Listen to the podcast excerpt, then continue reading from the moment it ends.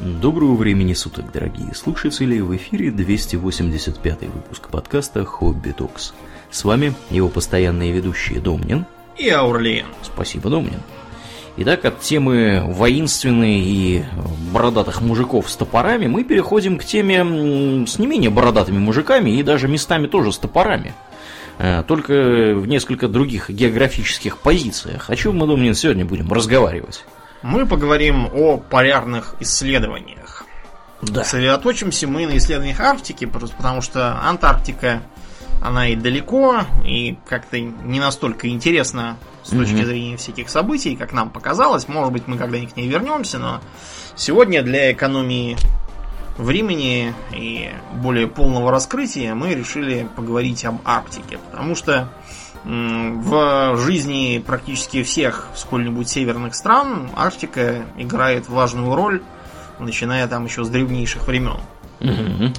Вот, то есть еще во времена русского царства наши моряки ходили на Шпицберген, или как они его называли, Грумант, Да, или как его называют, Свальбард. да, собственно, Норвегия. Мгм. Да, и на английских картах он, кстати, именно Свальбард. Потому Да. что Шпицберген это немецкое такое название, которое, я так понял, они переврали из голландского.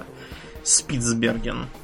Мгм. Или как-то так должно быть. Я всегда, знаешь, когда слышу Шпицберген, представляю себе такую здоровенную скалу, на которой такие, знаешь, маленькие собачки Шпицы сидят. такие, Шпицы с такие. языками. Да, такие да, да, бегают. дрожжеливные морды они такие, да. Да. А у меня, как бы я просто когда был маленький, и это слово услышал, я не знал, что бывают собаки-шпицы. Я вместо этого думал, что шпиц это нечто типа шпиля.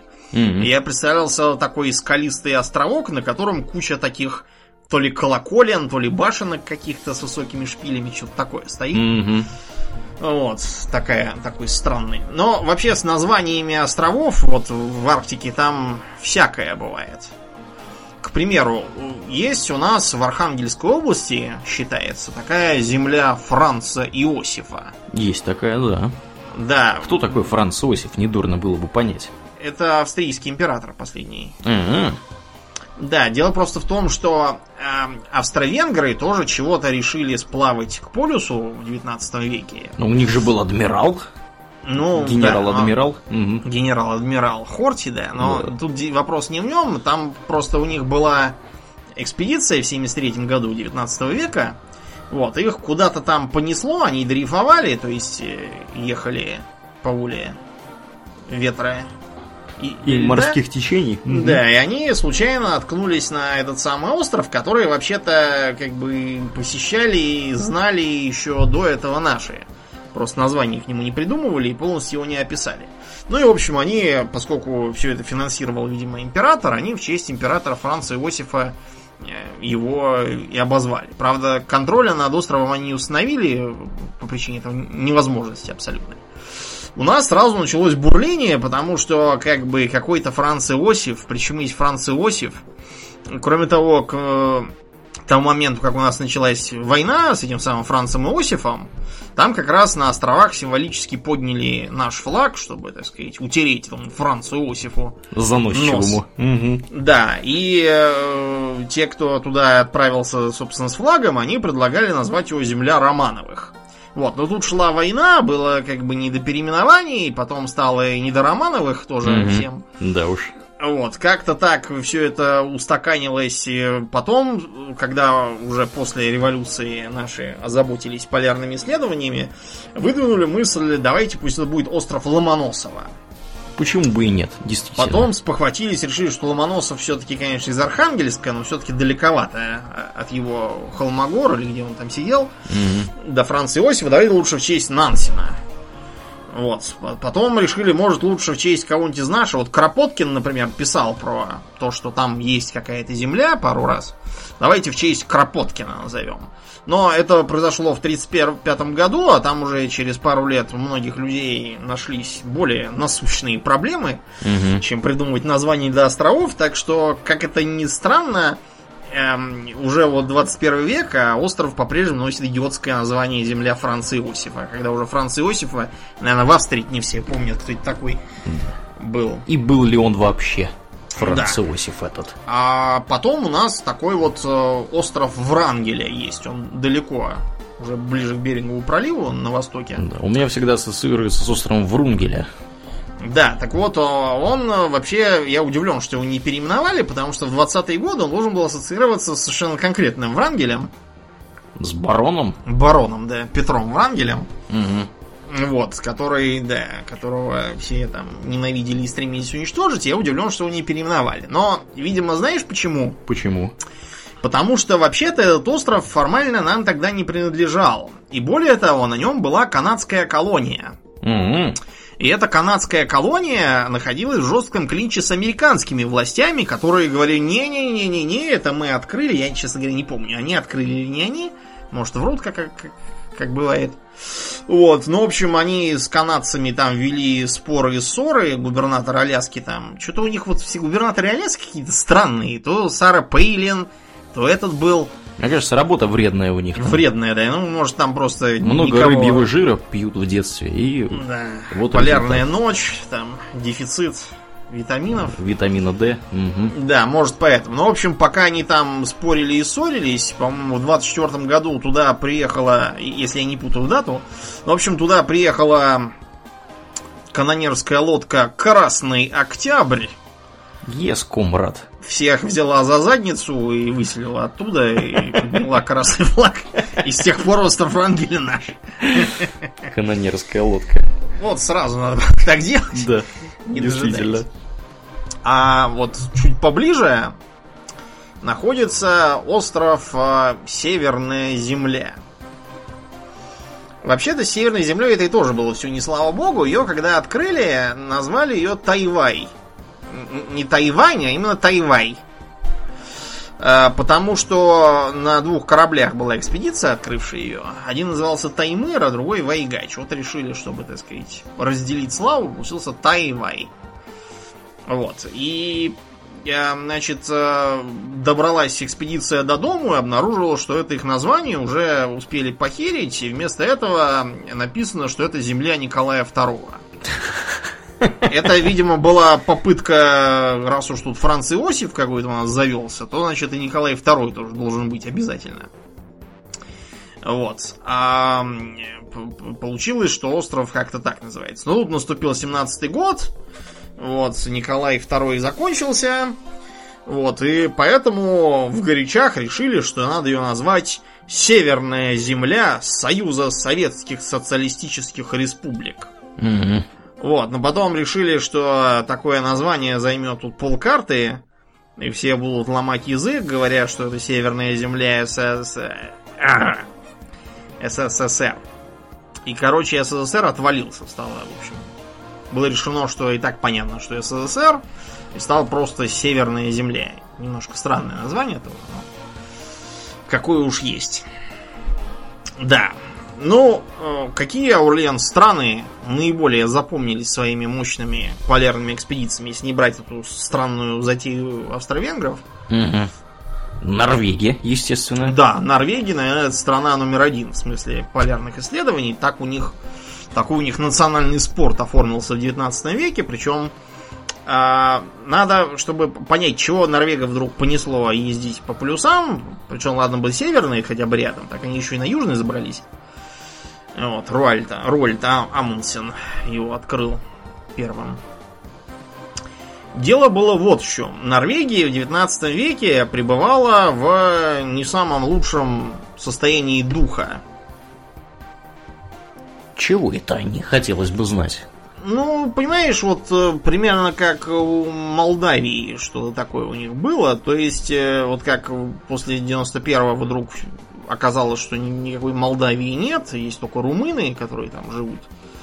Юнионисты это заявили. А сейчас вдруг опять оказалось, что Молдавия вроде как есть, и молдаваны тоже есть. Ну, там, я тебе скажу, тут все непросто. Там у них половина населения считает, что они румыны и хотят быть э, в Евросоюзе. Вот, а другая половина считают, что они молдаване, и, в общем-то, к Европейскому Союзу они э, относятся более равнодушно. Ну, Ну, в общем, примерно вот всё, так да. было у норвежцев в головах. То есть они, у них были проблемы за вот языковые, да, вот у них есть ты их, есть букмол. Мгм. Букмол это наследие собственно, датского владычества. Датской оккупации. Больше, да, похоже на, на датский в некотором роде. А нюношк это как бы попытка реформировать язык, очистить его от, от датских варваризмов. И Да, как бы вам тру. сделать тру норвежский язык. Вам для понимания, нюношк это примерно 10% населения на нем разговаривает. Причем в основном Да. преимущественно на юге, там вот где Ставангер и всякое Ну, такое. понятно. Как- Короче, где людям, где люди хорошо живут, и Да. им делать нечего, Да, там, там да. и разговаривают. Да, да, да. А везде, везде 90 другие процентов населения разговаривают не на этом, на букмоле. на таком. Вполне себе. О- около датском. Поэтому, когда э, народ начинает учить норвежский, учат чаще всего именно букмоль. Книжный язык, так называемый, да. Мгм. Ну и э, если вы, например, включите послушать замечательную оперу Пергюнд Эдуарда Грига, один из Мгм. моих любимых композиторов. Мгм. Вот, я думаю, все прекрасно знают, даже если те, кто вообще не в теме, те стопроцентно слышали музыкальную тему, построенную на основе в пещере Горного Короля. Да, да, да, да, да. Пом пом пом пом пом пом пом пом пом пом пом пом пом пом Именно пом пом пом пом пом пом пом пом пом пом Вот. Мгм.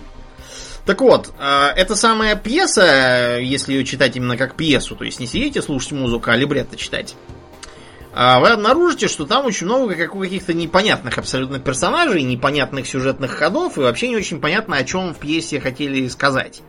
А дело просто в том, что чтобы ее понимать, там нужно читать километровые сноски, которые будут объяснять, что вот это вот такие-то реалии 19 века Норвегии, вот поиск национальной идентичности, попытки отложиться от Дании, попытки там вот этот язык свой сделать какой-то самостийный, то да сё. Ну, в общем, люди пребывали в духовном смятении. И когда э, Нансен со своей знаменитой экспедицией отправился к северу, вот он стал для них национальным героем, в том числе и потому, что показал, что норвежцы это не просто там какая-то деревенщина, которая тут на, на подхвате у датчан сидит. Мгм.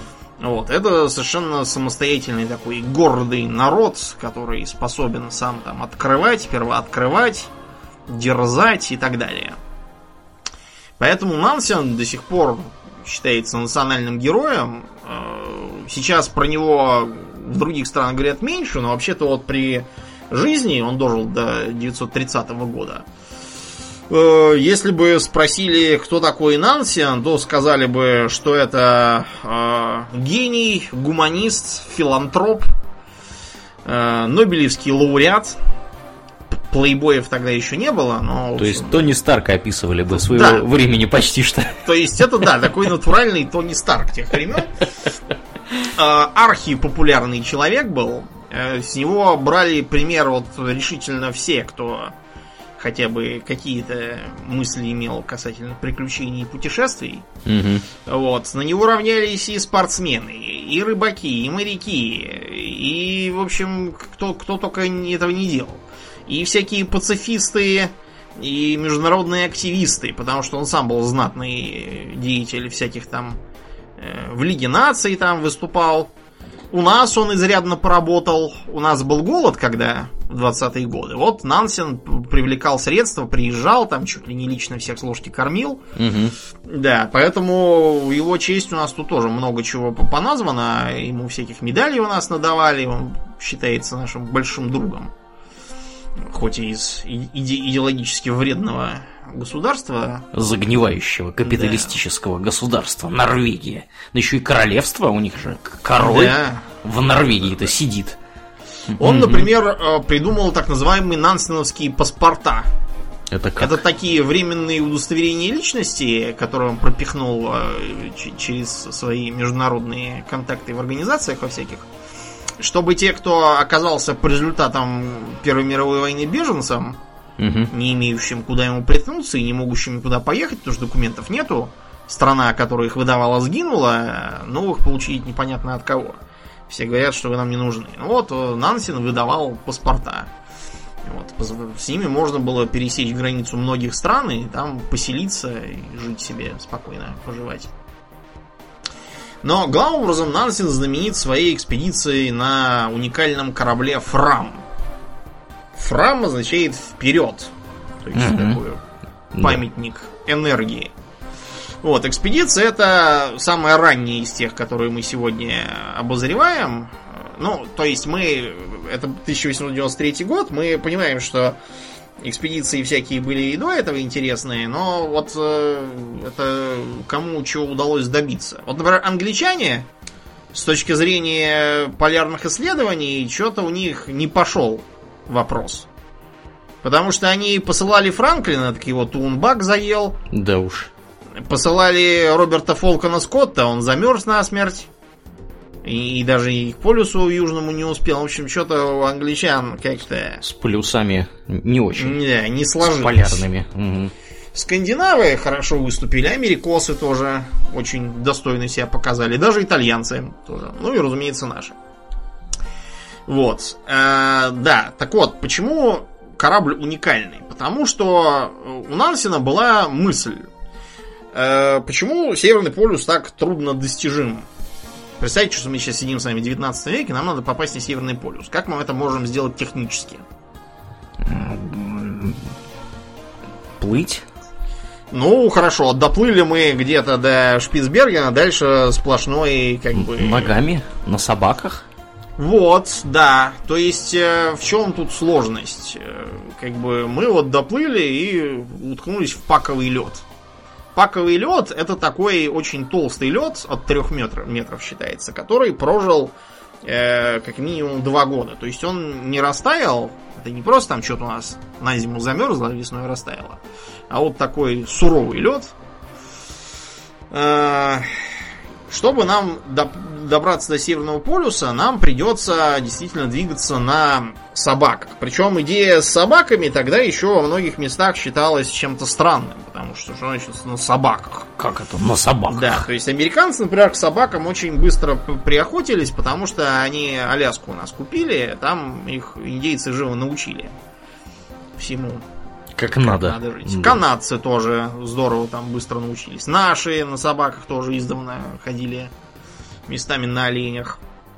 Нарты всякие, породы специальные. Вот. Гренландцы, там эскимосы как раз на, на этих ну, в общем, все, короче, товарищи, все, которые короче, да, соприкасаются вот... хоть, хоть как-то с э, и зимой, и да. холодом, и снегом, они имеют представление, как вообще работать в таких условиях. Да, да. но вот у британцев как-то с ними климат их сыграл злую шутку. Подвел их, да. Они даже в Антарктиду умудрились затащить лошадей, которые там немедленно все дали дуба. Подохли, да. Да.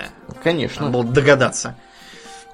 Они в общем, бы еще и слонов туда привезли. Да, на боевых слонах бы поехали. Mm-hmm. Ну так вот, в общем, идея была такая. Раз уж э, на собаках ехать далеко и долго, потому что, чтобы куда-то ехать, нужно иметь припасы.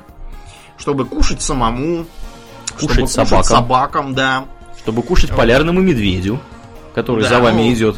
Нужно иметь, да, снаряжение такое, чтобы полярный медведь не кушал вас, а наоборот, так сказать, желательно вы кушали полярного медведя. То есть надо брать оружие. Главное, не печень. Да, бо... да, печень не, не ешьте. Вот, боеприпасы, нужны всякие лекарства, нужно как что-то делать с цингой, потому что продукты, которые вы можете взять туда с собой, они сомнительные с точки зрения витаминов. Угу. А на момент путешествий Нансена еще было толком ясно, что там за витамин С и что он, что он конкретно делает. То есть это все очень сложно. И было бы очень хорошо, если бы можно было поближе к полюсу подъехать на корабле, желательно вот, чтобы прямо, прямо на корабле туда приехать. Но как это сделать, если вы вмерзаете в лед и все? Нансен решил, если вы вмерзаем в лед, так это и прекрасно. Он рассчитал, что лед будет нести течением и по его расчетам пронесет, если не прямо на Северный полюс, то довольно близко. И вот как раз можно будет соскочить, быстренько там добежать на собаках туда, поставить флаг, вот, сфоткаться на память, после чего побежать, сделав поправку на течение обратно, найти корабль, сесть и дождаться, пока вас вынесет куда-нибудь на юг. Там вы оттаете и с понтом приедете домой Это победителями. Сколько ж времени должна эта операция занимать в годах? Ну, порядочная операция занять в годах. Плавание Фрама длилось три года, насколько мне известно. С 93 по 96 Причем, что интересно, Нансен, по-моему, прибежал домой быстрее, чем корабль. Он его просто не поймал, так сказать, на, на обратном пути. Потому что оказалось, что его расчет не вполне верен. И несмотря на то, что да, он здорово проехался по Арктике, сделал немаловажные наблюдения, Мгм. вот, всевозможные. Например, он помог э, нам решить вопрос с землей Санникова. А что за Знаешь, вопрос был? С где землей? земля Санникова? Где земля Санникова? Значит, э, давным-давно, 200 с лишним лет назад, был такой путешественник, э, охотник, авантюрист, купец, молодец, ну, в общем, интересный мужик. Такой, знаете, вот как э, Алан Квотермейн, только не в пробковом шлеме и со слонообоем, а такой с двустволкой в меховой шапке. Э, Вот, Санников Яков. Он э, путешествовал, скупал выкопанную мамонтовую кость у аборигенов, бил зверя, разные другие способы поживиться искал. Очень был солидный мужик. Значит, и он, добравшись до Новосибирских островов, это такой архипелаг есть между морем Лаптевых и Восточно-Сибирским морем. Вот. э, Он обратил внимание на то, что э, где-то там к северу от островов ему виднеются здоровые такие возвышенности, по виду похожие на столовые горы. Мгм.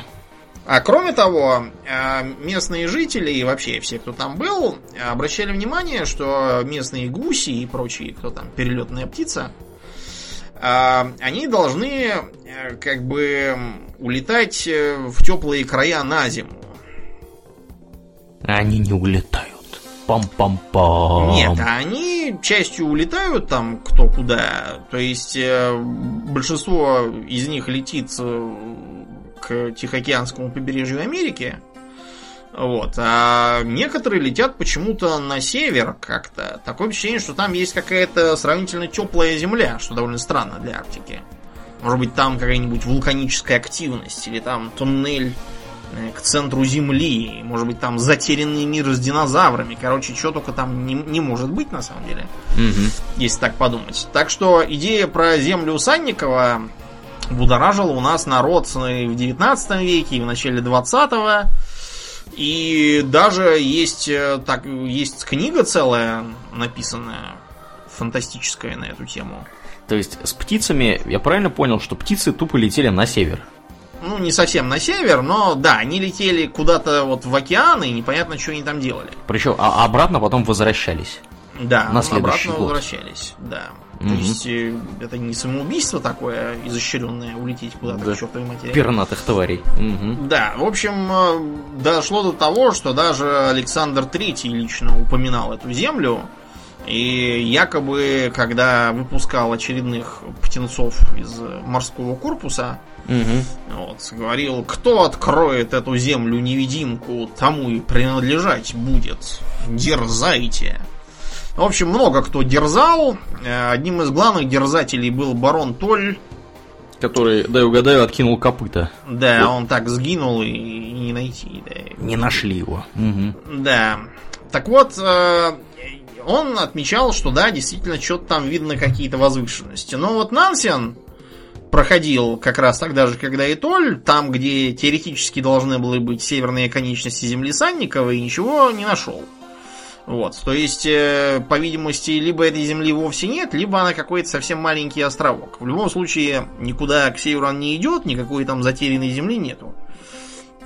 Вот, у нас э, этим тоже занимались в Советском Союзе. В конце концов, было э, установлено с помощью авиаразведки, что ничего там нету. Вот, скорее всего, речь идет о так называемом ископаемом льде. То есть То есть это кусок лед, вечной который, мерзлоты? да, вынесен вот откуда-то из глубины, из-за сжатия. Вот, поверх которого, да, нанесло там какой-то пыли, и, в общем, кажется, что это острова. На самом деле, в существовании острова из ископаемого льда нет ничего странного. Ну, Сам архипелаг Новосибирских островов, по большей части, это именно он и есть. Мгм. Потом, например, там был такой э, вот, э, вот Васильевский остров растаял. Не, тот Васильевский Как остров, растаял? который, который в Питере, нет, тот, тот- тот в полном порядке, я там недавно был. Я, кстати, через неделю опять отправляюсь на следующие выходные. Прекрасно. Вот, нет, этот на месте. Другой был Васильевский остров, небольшой такой, который э, как бы был, вот и сплыл. Растаял из-за не знаю чего, из-за изменения грунта. То есть, короче, а... вы, работает это следующим образом. Для тех, кто слабо себе представляет, что мы тут описываем, есть э, над поверхно... под, под поверхностью воды что-то вроде какой-то, я не знаю, типа такого протоострова. Ну, короче, возвышенность какая-то, которая mm-hmm. немножко утоплена в воду. И на нее намывает, во-первых, вечную мерзлоту, то есть лед, вечная мерзлота, и всякая дрянь, которая там остается после зимы, вот это вот э, снег, лед э, спрессованный и так далее. И выглядит это как, как остров полноценный. А на самом деле, как бы острова-то там и нет. Как только начинается потепление, э, все это к чертовой матери начинает, так сказать,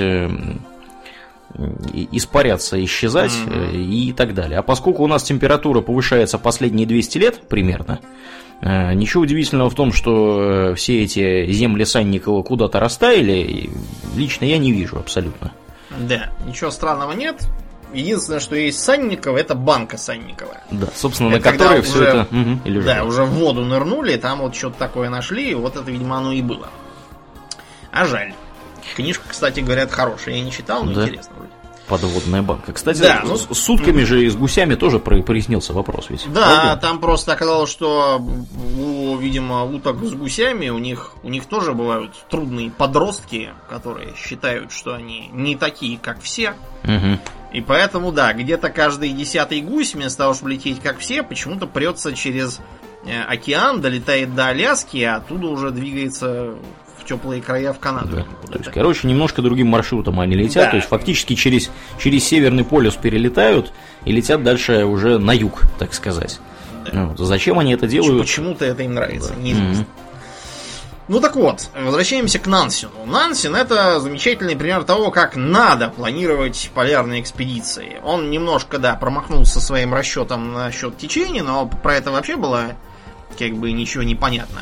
Более того, э, вплоть до э, сравнительно современных уже времен была даже теория неопровергнутая о том, что э, там есть Арктида. Арктида. То есть как Антарктида, только да, континент, вот то, что там ничего нет, кроме океана, заросшего льдом сплошным, это только потом уже было доказано, а так так что Нансену удалось эту гипотезу опровергнуть. Mm-hmm. В известной степени. Да, э, вопрос тут в чем? В том, как он готовился. Во-первых, он не просто так что-то взял, сел и поехал. Он для начала сбегал на лыжах по Гренландии, чтобы вообще немножко привыкнуть. Да, он вообще-то как бы спортсмен-лыжник был, если что. И, и конькобежец. Угу. Ну, вообще, зимние виды спорта это был его конек с каламбурем вот так вот. Да. Вот, он был альпинист и лыжник, чего только он не делал. Но, в общем, побегав в походы, чтобы немножко проветриться и понять, чего там будет, он решил себе разработать специальный паек. Угу. Кстати, Значит... вот пока ты про паек не начал, вот про вот эти всякие, да, что он лыжник, альпинист, конькобежец. Друзья, это практически любой современный норвежец. Примерно так может быть описан. Потому что это, то, это такие чуваки, которые, серьезно, они там не в себе спортсмены все. Вот, шведы тоже достаточно спортивные, местами даже более спортивные. Но вот э, лыжники это традиционно норвежцы. Все вот посмотрите любые соревнования, они в топ-3 будут всегда какие-нибудь там ну, Оля Бьерндалины и Норвегия, там, да. там откроешь двери, прямо из нее на лыжах выезжаешь. Да, да, да, так и есть, конечно. Иначе ни докуда не дойти. Конечно. Так я тебе более того, я когда э, ездил в, э, три года назад в марте в Норвегию, я там катался на поезде. Э, из Осло в Тронтхейм ехал. И э, там поезд проходит по высокогорью в одном месте. Так там, знаешь как, туда народ с лыжами, значит, типа в поезде все сидят с лыжами. Вот. Выходят, выходят фактически из этого поезда чуть ли не в сугроб. А домишки, которые там стоят, чтобы в них попасть, их нужно еще откопать сперва. Потому что они занесены снегом. Так что да, да, у них там как бы все в порядке с лыжами. Так вот, эм, Нансен, побегав по Гренландии, обратил внимание, что тамошние жители употребляют массово пиммикан во время переходов. Угу. А пиммикан это такой э, старинный пищевой концентрат. Э, сам термин происходит из языка индейцев Кри. Вот, означает нечто вроде сала. Но только сало не в, не в физиологическом смысле, а вот в, как мы это употребляем, в смысле такой, такие консервы, да, как мы вот соленое сало храним на зиму, ну, так и пиммикана. То есть это, э, грубо говоря, высушенные, измельченные в ступке, ну или сейчас это делают кто чем там, кто фарш делает, кто потом маленькие кусочки в кофемолке мелит, кто в ступке, это на, на, а потом, значит, все это в топленом жире, все это медленно-медленно варится, чтобы жир впитался и заместил собой воду. Кроме того, туда можно добавлять и нужно даже сухофрукты, чтобы были витамины. Mm-hmm. Ну и вот потом у вас получится такой вот концентрат такими брусочками или шариками, там, как вам угодно. Вот, который можно брать с собой. Его можно жрать на ходу, в принципе. Его можно бросать в кипяток и получится нечто типа быстро суп. Такой вот сублимированный. Если его делать из какого-нибудь дрянного мяса, типа там, не знаю, тюленьего, которое мы есть не будем, потому что он воняет. Mm-hmm. А вот собаки будут, можно таким образом сделать дешевенький такой пимикан для собак. То есть чем он хорош? Он очень маленький, он э, не портится, если его правильно сделать. Я почитал советы. Для правильного изготовления советуют брать, во-первых, свежее мясо, а во-вторых, э, рекомендуется брать э, сало не того вида, которого мясо. То есть, если вы берете говядину, то берите свиное сало. Если берете свинину, возьмите какое-нибудь там, не знаю, э, курдючное сало. Почему-то считается, что так будет лучше. Не знаю, так ли оно будет. Но, в общем, пеммикан это было альфа и омега полярников до, наверное, Второй мировой войны, потом уже все стало получше и полегче. Атомные ледоколы там всякие пошли. Но вот во времена Нансена без Пимикана было никак. А, значит, Пимикан, правда, который они в Гренландию взяли, оказался не очень хороший, поэтому пришлось там специально искать какой-то другой Пимикан по специальному рецепту делать. Вот. Но а, в целом получилось, что к моменту плавания на Фраме у них получился такой сбалансированный, научно выверенный рацион. Для того, чтобы его научно выверить, были привлечены профессора всевозможные, химики, био биологи и тому подобное. Угу. Вот, получилось что? А, во-первых, это консервы. Причем консервы не такие, как вот брал с собой Франклин, и потом, который возьмет с собой Седов, а очень хорошие консервы. Вот. Кроме того, э, сделали вот этот самый пимикан с добавлением овсяной муки. Вот. Э, взяли с собой сгущенку. Это, кстати, сгущенное молоко, это, между прочим, вовсе не для того, чтобы мы с вами тут сидели чаи и жрали. Угу. Это как раз концентрат, придуманный для того, чтобы полярники, там всякие золотоискатели на Аляске и тому подобное могли питаться. изначально оно должно было быть не с сахаром. А с чем? Это сейчас просто просто, просто, просто, просто сгущенное молоко, да. Mm-hmm. Концентрированный молочный белок и жир. Вот. Кроме того, они взяли с собой э, пиво. Ух потому ты. что витамин Б. Да. Пиво, чай, лимонный сок. И, кроме того, бочку ягоды морожки. Тогда еще было не очень понятно про витамин С, но в Норвегии это все было известное дело. Вот, и это Нансен еще так сравнительно легко подошел, потому что вот его последователь Амундсен, он делал проще и веселее. Они с товарищами пили свежую кровь. Чью? Ну, кто попался, того и пили. Того и пили, как вампиры. Медведя, моржа, Морского кого, кота. кого убили, а если, если не удалось, то и человека Ну, могли. человека вряд ли, у них вместо этого были собаки. Они ослабевших собак резали и скармливали другим, не ослабевшим. М-м. Получалась двойная экономия. Да. В общем, э, здорово они подготовились, э, благодаря чему, между прочим, это была чуть ли не первая такая длительная экспедиция в полярные широты, где не было ни единого проявления цинги вообще. Это по тем временам был не- немыслимый прорыв какой-то Мгм. совершенно, который, между прочим, далеко не все потом даже смогут повторить.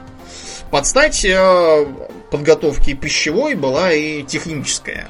Фрам, который они сделали, он был э, как бы задуман Нансеном как такое специальное судно, которое будет иметь рациональные, рациональную форму корпуса, чтобы льды его просто выпихивали наверх, вот, но не раздавливали. Поэтому оно должно было по его замыслу иметь такую форму, нечто среднее между яйцевидной и похожей на кокосовый орех. нижнюю половинку такую. Вот. Первым э, он выступил в Королевском географическом обществе в городе Лондон. Потому что оно считалось самым авторитетным. Вот. В городе Лондоне Нансену сказали, что он полный идиот. Вот. И что он просто всех угробит и себя тоже. Так что, когда э, Нансен все-таки решился написать самому главному в Норвегии авторитету по, по кораблестроению Колину Арчеру, я так понял, что он этнический англичанин. Угу, вероятно, судя по имени. С, с таким... А, он шотландец. Он шотландец. Вот. Э, он написал ему очень такое аккуратное письмо, что вот тут появилась такая вот мысль, а вот если бы там мой друг, скажем так, сделал такой вот корабль, то насколько бы это было глупым. Ну и Арчер изучил и написал, что совершенно ничего глупого не видит, вполне разумный проект, можно кое-чего поменять с его точки зрения, как более опытного в кораблестроении, и сделать. Так что Арчер за него и взялся. Угу. Получился, да, очень э, интересный такой корабль. Он был деревянный, несмотря на то, что тогда уже делали цельнометаллические корпуса, но Нансен сказал, что это все какие-то новые придумки, а дереву он больше доверяет. Вот. Корпус был из дерева, но очень сильно армированный, как изнутри, так и снаружи. Можно, например, посмотреть до сих пор на этот корабль, он отреставрирован, стоит в музее. Вот, и обратите внимание на то, как здорово он везде э, пере, пересечен всякими там армированными арматуринами, или как это называется. Mm-hmm. Ну, в общем, железок там всяких полно. Погоди, а вот. где он стоит в музее? Mm-hmm, сейчас я тебе скажу. Он в стоит в музее Фрама в Осло. В Осло. А, так а, называется, да. Вот там-то я и не был. Можешь сгонять, да. Да, да, да. Как только меня начнут вот. выпускать из Швеции, сразу туда отправлюсь. Да, да. Значит, еще интересно, вот на некоторых изображениях можно увидеть, что там какая-то мельница на корабле. Это не мельница, это у них ветряк такой был. Ветряк был нужен для того, чтобы работала динамо машины и был свет. А на тот случай, если динамо машина от ветряка работать не сможет, потому что там мало ли что там на сей, может там штиль месяцами длится. Взяли такое, вы знаете, как в всяких фильмах там рабы такие ходят кружком, как в карусели такой, крутят. Mm-hmm. Mm-hmm. Вот, при, примерно такая штука там есть, вот, на всякий случай, но э, оказалось, что она просто не пригодится. Ветер там оказался, будь здоров. В общем, да, здорово, здорово они, конечно, сгоняли. Вот, э, Нансен стал просто героем. Его корабль, когда прибыл, обнаружил, что Нансен уже там ждет его, встречали овациями. В общем, без преувеличения можно сказать, что Нансен задал, так сказать, тон в полярных исследованиях надолго. Он, кстати, много всяких названий топографических понадавал. Mm-hmm. Вот на той же самой многострадальной земле Франца Иосифа там есть такой маленький островок в архипелаге, называется Евалив. Mm-hmm. Это просто потому, что он почему-то не разглядел, что это не два островка с низинкой такой между ними, а один. И он назвал один в честь жены, а другой в честь дочери. Mm-hmm. Да, поэтому, когда оказалось, что это один остров, пришлось из уважения к нему сделать двойное название Евалив. Такое вот. В общем, э, несмотря на безусловные успехи и достижения, на полюс Нансен не попал. А кто попал, Аурлиен? Вот кто первым побывал на Северном полюсе? А кто? А вот тут вопрос такой очень дискуссионный. Потому что э, официально американским конгрессом признано, что первооткрывателем Северного полюса является адмирал Роберт Пири, американец. Конечно. А что еще мог американский конгресс принять? Да понимаешь, дело-то тут сложнее, чем узколобый национализм какой-то. Дело тут не в нем. Действительно, э, как бы в 1909-м Роберт Пири, известный тогда уже полярник, э, такой уже солидный, седоусый, на шестом десятке, неоднократно предпринимавший экспедиции к, поясу, к полюсу, большой патриот, везде оставлял американские флаги, изображая маршрут – вот. В общем, он объявил, что в 909 в составе экспедиции в 6 человек побывал на полюсе, установил там флаг и отправил телеграмму президенту Тафту, что все, Северный полюс наш. Мгм.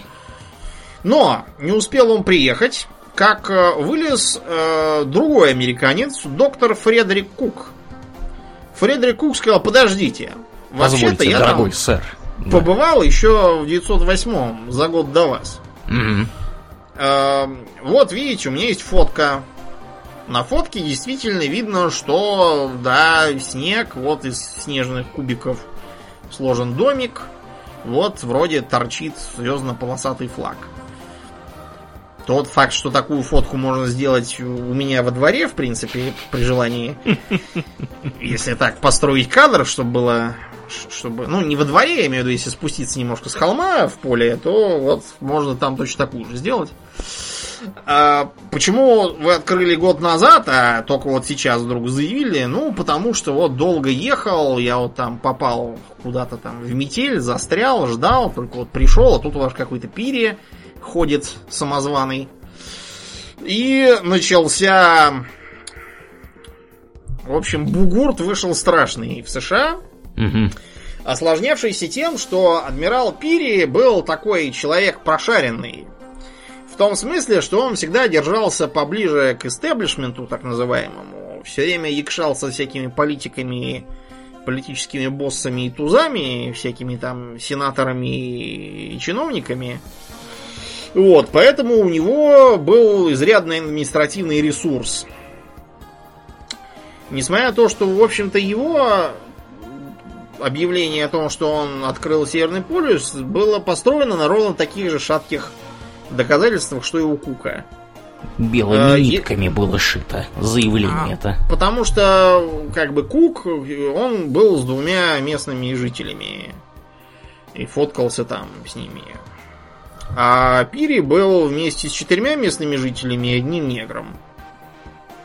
Так что, как бы, при желании он мог просто сказать, ну все, мы пришли, абсолютно в любой точке, при- примерно где-то там далеко в центральной А- Арктике, Мгм. воткнуть флаг, сфоткаться и уйти.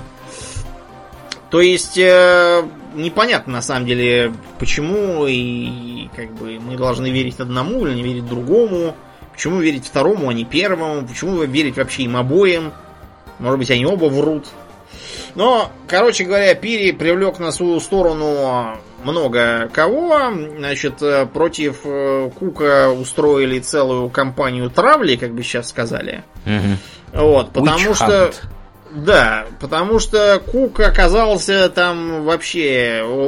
Он и э, этот самый, он и альпинист, он фальшивый, потому что он говорил, что первым поднялся на вершину горы Маккинли. Я не знаю, где это, видимо, где-то в Америке. А, Что он э, украл какой-то там словарь каких-то индейцев у какого-то папа и издал под своим именем. Вот. И кончилось все тем, что он угодил в кутузку. Правда, не, не за украденные словари, не за полюс, а он просто продал участки, на которых, видимо, проводил изыскание, и установил, что там нефть, и продал их как нефтеносные. Его обвинили в том, что там никакие не нефтеносные, что он все подтасовал и упрятали на нары. Вот. Вышел он только уже в сороковом году, когда оказалось, что вообще-то те, кто их купил, там уже давно качают нефть, купаются в деньгах, э, прикуривают от 100-долларовых бумажек и так далее. Вот. Так что Кук вышел и тут же помер. От всего пережитого. Но, опять же, это не означает, что а, то, что его несправедливо обвинили в одном, это не означает, что он действительно был на полюсе. То есть, э, что Пири, что Кук, это такие довольно сомнительные персонажи. Единственное, что можно сказать точно, это что Пири действительно известный пионер исследования Центральной Арктики. И Кук, видимо, тоже там был. Все. На этом твердые данные заканчиваются. Что там думает Конгресс США, это все на совести Конгресса США. Современные исследователи, они как-то склонны скептически на это смотреть.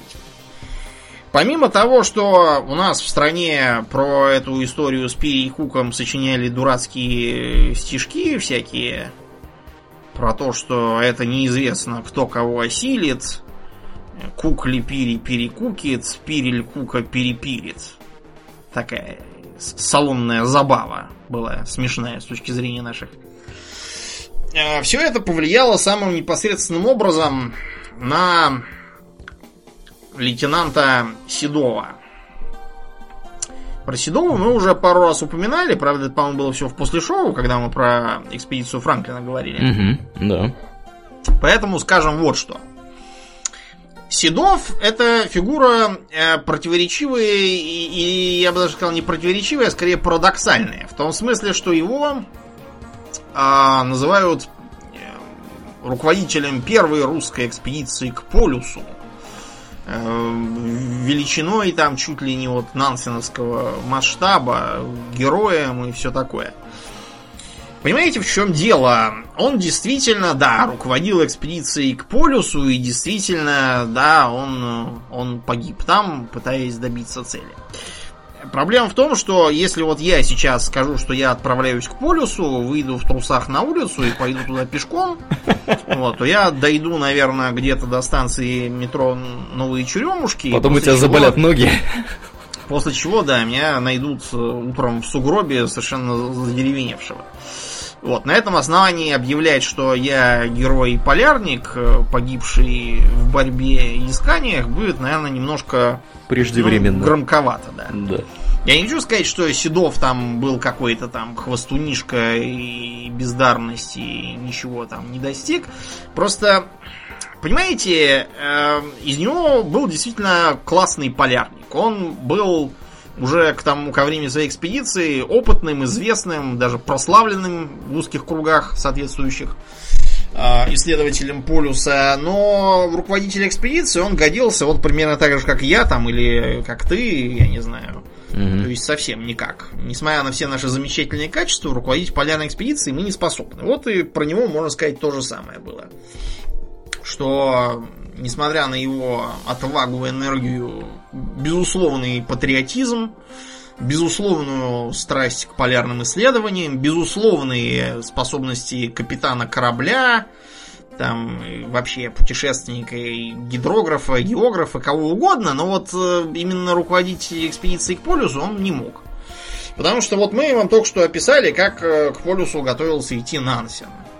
Теперь давайте посмотрим, как полюсу готовился идти Седов. Услышав, что там что-то с этим пири непонятно, какой-то кук вылез, и они друг другу теперь перелаиваются, поэтому Седов решил в 912 году, раз они там все ничего сами не разобрались, нужно отправиться туда самим и поднять там триколор, потому что раз у них спорное достижение, у нас будет бесспорное. Все логично. И- да. А, поэтому начал... С чего вообще надо начинать подготовку к экспедиции? А, с того, чтобы а, написать себе кучу статей и посланий, где объявить, что вот Амундсен собрался из Норвегии в следующем году идти на шхуне мод, для которой, кстати, фрамы разобрали. Ну, не разобрали, я имею в виду, сняли с него всякие полезные оборудования и поставили на мод.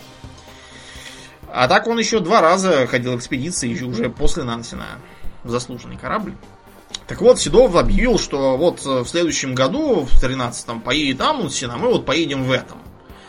То, что на полюс нельзя просто так взять и поехать, ни с того ни с сего, оно как-то пролетело мимо Седова.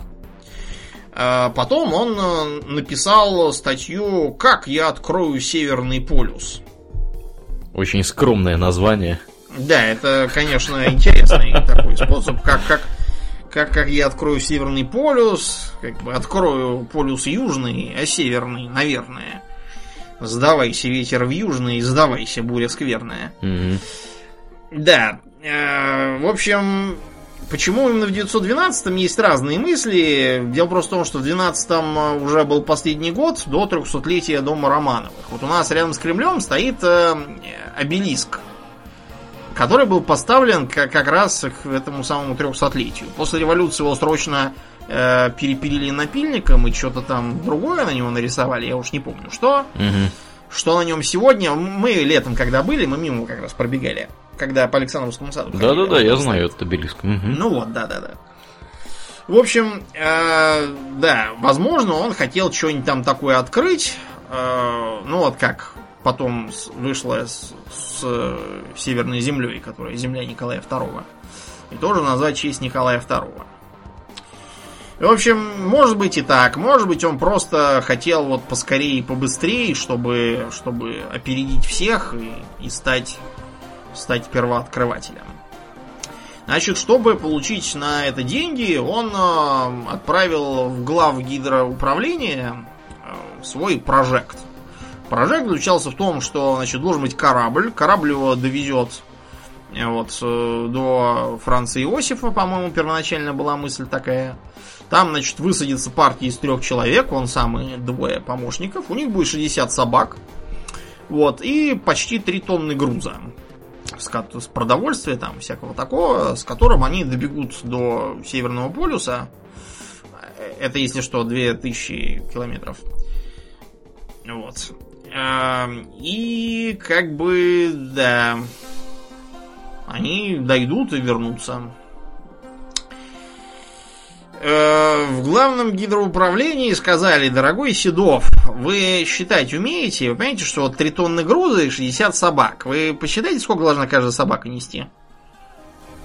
Немало. Это какие-то, да, какие-то очень большие у вас, видимо, должны быть собаки размером с, с лошадь. наверное. Мощные собаки. Да, только тогда они жрать, наверное, будут тоже столько же. Поэтому, в общем, э, там сказали, что план абсолютно самоубийственный, и денег ему не дали. Денег не дали не потому, что там были какие-то тупые сатрапы и палачи царского режима, а как раз потому, что там сидели его друзья. Вот, которые не хотели, чтобы он убился. Мгм. Тогда, в общем, Седов решил, что нужно, нужно заняться краудфандингом. По краудфандингу удалось набрать что-то порядка 50 тысяч рублей. При том, что нужно было, наверное, 1100 не меньше. Среди жертвователей был, кстати, и сам Николай II. Дал 10 тысяч рублей, ружье и иконку. Ну, куда ж без иконки, конечно. Да, без иконки никак. В общем, э, краудфандинг кое-как пошел, и поэтому э, летом 2012 года э, было приобретено старенькое судно. Вот, святой Фока такой, который использовался для зве- зверобойства, зверобойного промысла. Судно было, прям скажем, не из быстрых, а кроме того, оно было старым, и у него была сильная течь. Когда стало понятно, что течь никто не собирается ремонтировать, э, капитан корабля, вместе с ним практически весь экипаж, капитан, э, старпом, штурман, механик, его помощник и боцман. То есть вообще вся квалифицированная морская сила, так сказать, сказали, знаете что, плывите куда хотите сами и ушли.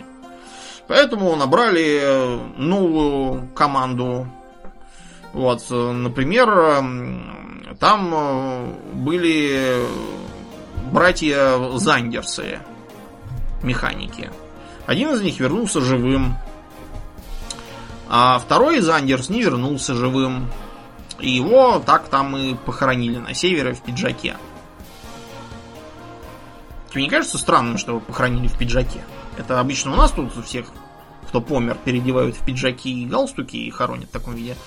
А на севере это немножко затруднено обычно. Так, а откуда пиджак взялся? Дело в том, что Зандерс э, почему-то приехал в пиджаке, когда его пригласили. Вот, и ничего больше не взял. А оказалось, что никакой другой одежды лишней нету. Так он в пиджаке э, по, по Северному Ледовитому океану и рассекал, и в нем... Пока не помер. Да.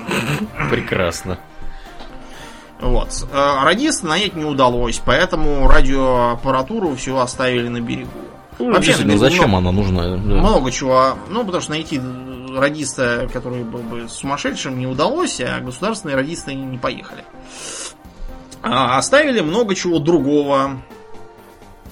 А, потому что оказалось, что корабль перегружен, и портовые власти не дают разрешения на выход. Пришлось все выкидывать. Причем выкидывалось, опять же, все как-то э, безалаберно, без всякого э, плана. Оказалось, что выкинули много из того, что вообще-то было нужно. Вот. Большая часть собак была пойманными где-то там на улице бездомными шавками какими-то. Которые в основном все сразу дали дуба, и осталось только 35, которые были настоящие ездовые лайки.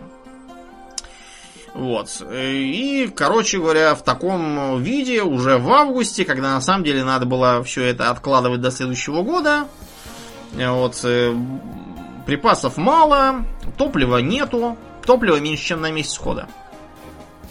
То есть это означало, что, не знаю, если что-то случится, то застряните и все. Будете дрейфовать. Они же, да. наверное, так и хотели ведь сделать, правда? Нет, план был такой. Они должны были добраться до земли Франции Иосифа, корабль должен был их высадить и уйти обратно, а Седов, собственно, с двумя помощниками, так сказать, на лыжах Угу. На нартах он бегом-бегом 2000 километров и вот побежит. Угу. С 60 собаками. Угу. Которые по 50 кило на брата потащут. Да, получалось как-то как-то вот так странно. В общем, какая-то мощная прямо экспедиция, там какие-то фантазеры сидели, похоже, кто придумывал ну, все это. Да, да, и действительно пошло, пошло не очень хорошо. Вот, например, выдержки, э, выдержки из, собственно, участников э, экспедиции всяких. Эм, Угу. Сейчас. Подгружается, просто нашел, так сказать, из э, с фотографиями всякое. Много из заказанного снаряжения не готово в срок. Наспех набрана команда, профессиональных моряков не мало. Э, наспех было закуплено продовольствие, причем архангельские купцы э, воспользовались спешкой и подсунули недоброкачественные продукты. Э, многие продукты вообще не годились для того, чтобы отправляться с ними на север. По той причине, что э, это была солонина, которая как бы того э, совершенно не годна для полюса. Это был какой-то э, мясной э, экстракт э, Скорикова, так называемый. Mm.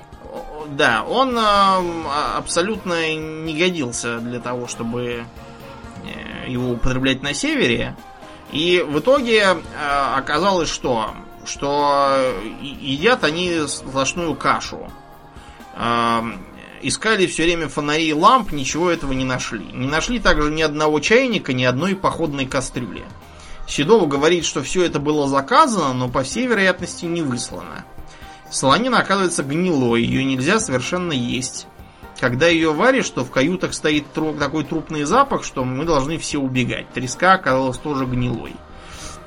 Ну и, в общем, все это кончилось тем, что э, корабль э, встретил льды, вмерз, они долго сидели, подъедали припасы, было очевидно, что их не хватит на то, чтобы ехать дальше. Вот, началась цанга, началось дезертирство, там еще на Новой Земле, где они делали остановку, поглядев на все это плавание, кое-кто там сошел. Ну, в общем, Седов вместо того, чтобы вернуться обратно и поумнеть после этого, он э, вместо этого решил, что надо предпринять совершенно самоубийственный самоубийственное путешествие туда. И, пройдя 100 километров, умер, что он был сильно ослаблен цингой, болен и все такое. Mm, Поэтому да. вот, да, вот таким образом завершилась эта экспедиция. Бесславно. А когда оставшиеся в живых вернулись, там уже шла война, было не до Седова и не до них, так что про них благополучно забыли. А вспомнили про них уже после революции. Вот тогда Седов как раз пришелся очень ко двору со своей, прям скажем, неудачной, провальной, трагической экспедицией. Почему Аурлиен? Да почему? Понимаешь, э, нужно было чествовать героев, а у них, понимаешь, все герои какие-то, то Врангель какой-то, то еще там непонятно кто, всякие царские генералы, адмиралы, помещики, капиталисты. То есть э, Русанов, вот да, он был такой сравнительно простого происхождения и с революционерами изначально терся. Вот, и Седов, да, потому что Седов тоже был простой какой-то моряк-рыбак с Азова, пробил себе дорогу сам, self-made man и так далее. Нужно было срочно таких вот героев, чтобы они подходили по своему, так сказать, чтобы были политкорректными, короче говоря. А то у нас был другой еще такой известный полярник и гидрограф, лейтенант Колчак. Угу. Который известно чем кончил, поэтому такого полярника нам не надо. Его очень быстро, как полярника, позабыли на Вике. Ну так вот, у Пири, у Кука непонятно что, а вот у эм, как бы у кого получилось-то, собственно? Первыми о том, что они побывали на полюсе, используя достижения современной авиации, Угу. вот, были э, американцы. Американцы Берд и Беннет, которые летели на самолете Жозефина Форд. Ну, понятно, в честь кого названный. Вот, и они добрались до... э, Добрались действительно до центральной Арктики, потом вернулись на Шпицберген и заявили, что достигли полюса и вернулись обратно. Но э, это сейчас считается за вранье. Э, они не долетели буквально там двух-полутора сотен километров до полюса. Просто потому, что у них не хватило бы горючего. Мгм. Иначе бы они не смогли вернуться на Шпицберген и погибли бы. Поэтому, да, получилось, получилось, что самолет тут не помог. Это все-таки был 26-й год. А победу на сей раз неоспоримую, с кучей свидетелей и прочего материала, э, принес другой летательный аппарат. Дирижабль. Да, дело в том, что был в Италии, э, вот опять же, как-то странно, итальянец, как будто на юге там живет, попивает сангрию с лимончелло или что они там пьют у себя. И тут вот захотел лететь на север. Так у них там Альпы есть, у них там холод-то тоже имеется, в общем-то, если ну, поискать. может быть. В общем, был такой э, Умберто Нобели. Авиаконструктор, большой специалист по дирижаблям.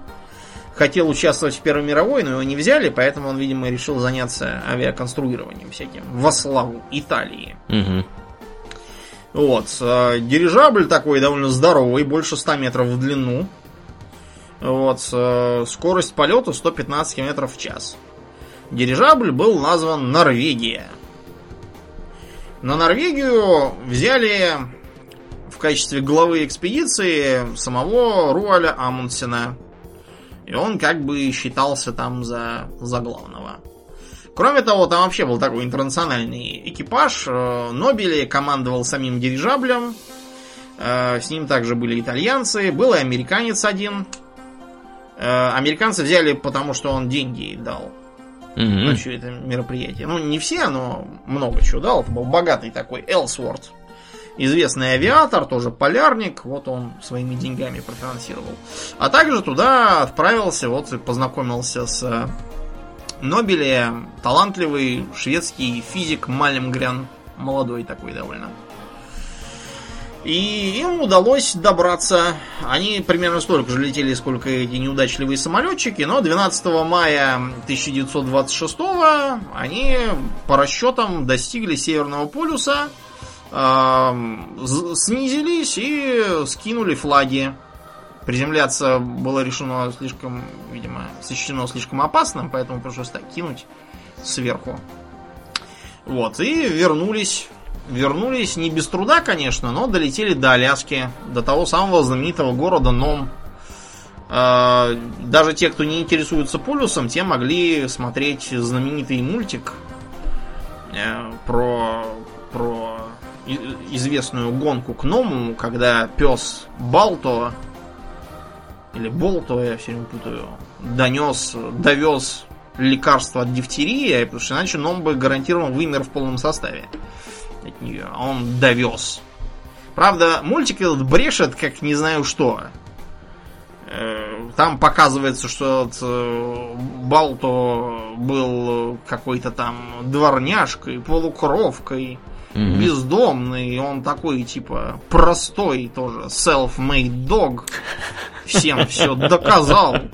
На самом деле, он никогда не был бездомным, он был чистокровным мейнмьютом и вообще был такой благородный гражданин, но это все слишком скучно для мультиков, надо же слезу давить обязательно. Мгм. Так вот, экспедиция, казалось бы, завершилась полнейшим успехом. Но тут возник вопрос, кто, собственно, главный-то первооткрыватель? Командир и конструктор воздушного судна теперь уже генерал Нобеля? Или начальник экспедиции, знатный полярник, без которого бы ничего там, наверное, не вышло, Руаль Амундсен? Ну и, в общем, в итоге они разругались страшно. Совсем писали друг про друга всякие гадости. Вокруг каждого тут же сбежались э, стаи товарищей, которые тут же стали все хором гавкать и говорить, а ту его, да, мы слишком сыты сегодня и все такое. В общем, с этой поры дороги у Нобеля и Амундсена разошлись. Так вот, воодушевившись э, первой экспедицией, Нобеля через два года, в 28-м, решил, надо еще слетать. Понравилось ему летать. Да, понравилось. Значит, он э, построил еще один дирижабль, только назвал его уже не Норвегия в честь ненавистного Амундсена, а Италия, чтобы всем, на этот раз, чтобы всем было понятно, кто тут главный, Мгм. вот, и откуда. И решил, что нужно провести там научные работы. На самом деле, научность работ подвергается современными исследователями, скажем так, сомнению. Э, Потому что, как он э, объявлял, они должны были высадить там далеко у полюса людей на льдину. Они там, значит, пробурят лед, э, замеряют глубину с помощью сверхглубокого лота, вот, и так далее. А, И потом их за ними прилетят и заберут. Этот план уже тогда был признан многими идиотским и самоубийственным, потому что а, объяснить, куда именно унесет э, высаженную группу течением, и как их потом искать, и где, это, знаете, вопрос не праздный совершенно. Но э, Нобеля это не останавливало. Кроме того, ясно совершенно, что эта экспедиция была им нужна для того, чтобы э, в этот раз точно уж самому слетать, доказать, что он тут самый главный полярный воздухоплаватель, что Амундсена он так взял по дружбе, а тот возгордился Да, да. и говорит тут всевозможное. Вот. А кроме того, у его спонсоров из итальянского правительства вполне возможно были мысли такие же, как у Франца Иосифа и Николая II. Тоже найти там какую-нибудь землю, назвать ее землей Муссолини и так далее. И по- получилось бы очень красиво и символично с их точки зрения. К сожалению, итог получился и некрасивый, и не символичный. Дело в том, что э, побывав там на севере, поделав, видимо, какие-то работы, дирижабль повернул обратно к Шпицбергену. Но до Шпицбергена он не добрался, не дотянув там какие-то 100 с небольшим километров. Что именно случилось, до сих пор непонятно. Ясно только то, что дирижабль стал резко терять высоту. Почему он стал резко терять высоту? Очевидно, виновато, по крайней мере, частично сильное обледенение. Кроме того, сам Нобель утверждал, что у них началась непонятная утечка водорода.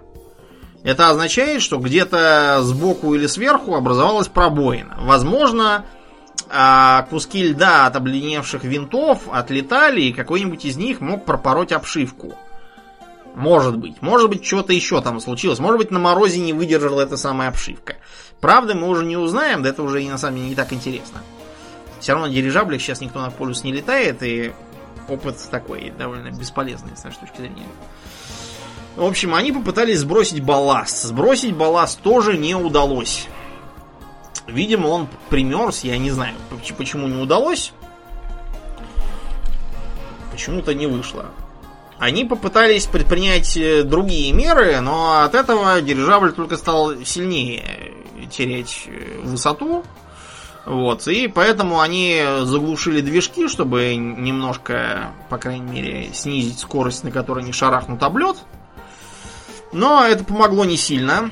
Первой стукнулась моторная гондола, которая сзади, и сразу убила моториста по фамилии Помелла, который там находился.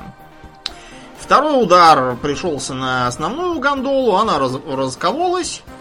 Вот, из нее вывалилось много чего, включая самого Нобеля. Вот, а также части снаряжения. Дирижабль полегчал, его рвануло ветром дальше, унося еще шесть человек, которые там остались в гондоле. После чего оказалось, что на горизонте поднимается столб дыма. Этих шестерых человек так и не нашли. Считается, что они погибли то ли при падении, то ли их унесло еще куда-то. В общем, ничего не известно, кроме того, что они явно мертвы. В общем, а, когда стали разбирать, чего там такое у них есть, кто вывалился, оказалось, что помимо Нобеля э, того самого Мальмгрена, который опять поплыл еще нескольких человек, вывалилась также и часть полезных вещей. Во-первых, довольно много продуктов. Во-вторых, оружие и боеприпасы. Что, кстати, сразу пригодилось, потому что на шум приперся медведь. Как обычно. Интересоваться, да, что это тут Что это вы тут делаете? Да, что, что это вы тут делаете? А, кроме того, выпала палатка и спальник. Палатка была зелененькая, они ее очень быстро перекрасили в красный цвет, чтобы его было лучше видно. А, кое-какое навигационное оборудование, чтобы, по крайней мере, попытаться примерно определить, где они находятся. А самое главное, маленькая радиостанция. Все это так удачно сложилось не потому, что кто-то бросил кости на удачу угу. и выпал критический хит, а потому что они готовились высаживать эту самую группу. Группу они так и не высадили, но мешки с подготовленными припасами так и стояли. И вот, собственно, эти мешки подготовленные и вывалились. Очень сильно повезло. В общем, стало понятно, что надо что-то делать. Радиостанция, конечно, есть, но она довольно слабая. И прежде чем их засекут, пройдет неизвестно сколько времени. Очень может быть, что и нисколько. Э, теоретически их должно было страховать, постоянно слушая радиочастоту э, судна Читта Ди Милано, которое находилось неподалеку от Шпицбергена. Но э, то ли там не поняли этих самых сигналов, то ли, может быть, как сам Нобель утверждал, радисты занимались тем, что посылали личные телеграммы свои и бухали лимончелло. Да, в общем, занимались какими-то типичными итальянскими делами, судя по, по комедиям всевозможным. Так что, в общем, группа разделилась.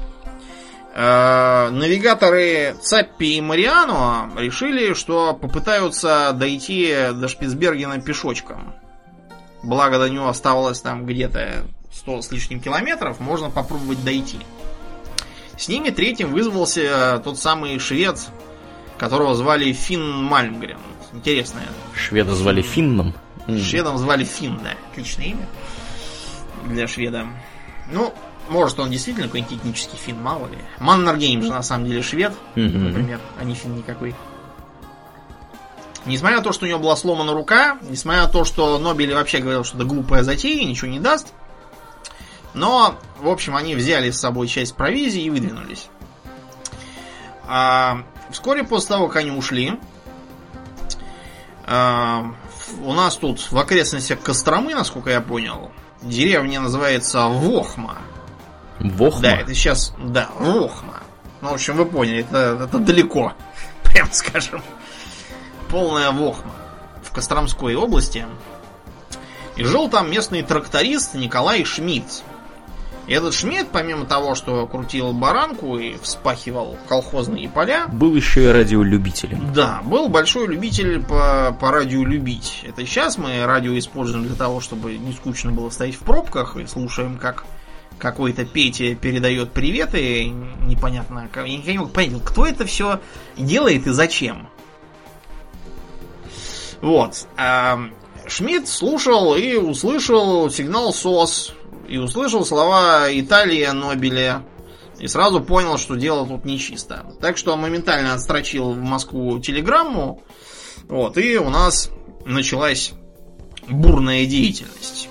Бурная деятельность началась не то чтобы прямо вот скандальчка, потому что у нас э, еще, когда они только собирались лететь на Италию, уже многие говорили, что ничем хорошим быть не кончится. Совершенно. Надо готовиться. Надо, да, готовиться их спасать. Правда, готовили спасать не разбившиеся дирижабли, а эту самую наземную партию, которую должны были высадить. Угу. Наши готовились уже тогда ее искать. Так что у нас сразу создали комитет помощи пропавшему дирижаблю под руководством Куйбышева, между прочим. Вот, и стали, стали направлять э, экспедиции. Главную роль в экспедиции сыграл ледокол Красин. Это при том, что Красин вообще-то был совершенно не в состоянии никуда ехать. То есть он э, стоял без движения уже больше года, на нем никого не было, на нем ни припасов, ни топлива, ничего. И вообще неизвестно в каком он состоянии. И тем не менее его меньше чем за пять дней удалось запустить и отправить. Угу. Какой крутой. Да. Ну, корабль. такой, да, корабль был сделан на века. Тут, правда, надо еще надо сказать, что далеко не все, кто отправился туда спасать их, уцелел. Потому что, когда Руальву Амундсену сообщили о катастрофе Италии и спросили, поедет ли он помогать, Амундсен бросился на помощь Нобеле, которого он ненавидел. Люто бешено. Да. И э, полетел туда на самолете. Самолет очень быстро обледенел, разбился, и через некоторое время были найдены два обломка. Вот такой был человек Амундсен. Был глыбой своего времени. Был э, энтузиастом севера и, как видите, очень благородным человеком. Бросился спасать Нобели, с которым до этого ругался и вообще знать его не хотел. Кроме того, погибли еще некоторые люди. Например, вот итальянцы отправились там на самолете и тоже пропали, сгинули. И из экспедиции тоже погибли далеко не только те шесть человек, которых унесло, но еще погиб тот самый Финн Мальмгрен. С Мальмгреном вышла какая-то странная история – Дело просто в том, что Красин это был не просто ледокол, это был чуть ли не авианесущий крейсер. Там был самолет. Вот, самолет был запущен, чтобы вести авиаразведку, высматривать, кто, нет ли там кого. И им удалось действительно обнаружить э, вот этих вот э, отправившихся цапи Мариану и Мальмгрена. Э, они говорили, что до ним, над ними еще до этого два раза пролетали самолеты, и они, по крайней мере, слышали их шум, но из-за плохой видимости не нашли. В общем, э, плохая видимость сыграла злую шутку и в этот раз, потому что, во-первых, э, самолет заблудился и был вынужден садиться куда-то. Сели поначалу удачно, но под конец какая-то там кочка попалась и сломали одну из опор шасси, я так понял. В общем, самолет стал нетранспортабелен, и отстрочили телеграмму запасов продовольствия две недели ТЧК, считая необходимым Красину срочно идти спасать Мальмгрена. То есть, как бы, спасать собственный экипаж самолета телеграмма не предлагала. А, вот, и действительно а, добрались на, на Красине до группы Мальнгрена, подобрали их, потом, разумеется, нашли самолет этот, подняли его, вот, и отъехали на Шпицберген. К сожалению, когда их подобрали, оказалось, что никакого Мальнгрена там нет. Видимо, отчет э, самолета о том, что там трое человек стоит на льдине, э, они, видимо, решили, что лежащие на снегу какие-то тряпки и куртки это типа человек. Значит, на самом деле, в живых тогда было только двое. А именно Цапи и Мариану. Э, куда делся Мальмгрен? Ну, они говорили, что, значит, он очень быстро стал слабеть. И они его он... съели. Нет, он сказал, что чтобы его оставили, так сказать, и, и шли дальше. Типа, оставьте меня и идите, как-то так. Угу. Такое, на самом деле, на севере, к сожалению, это в порядке вещей. Да?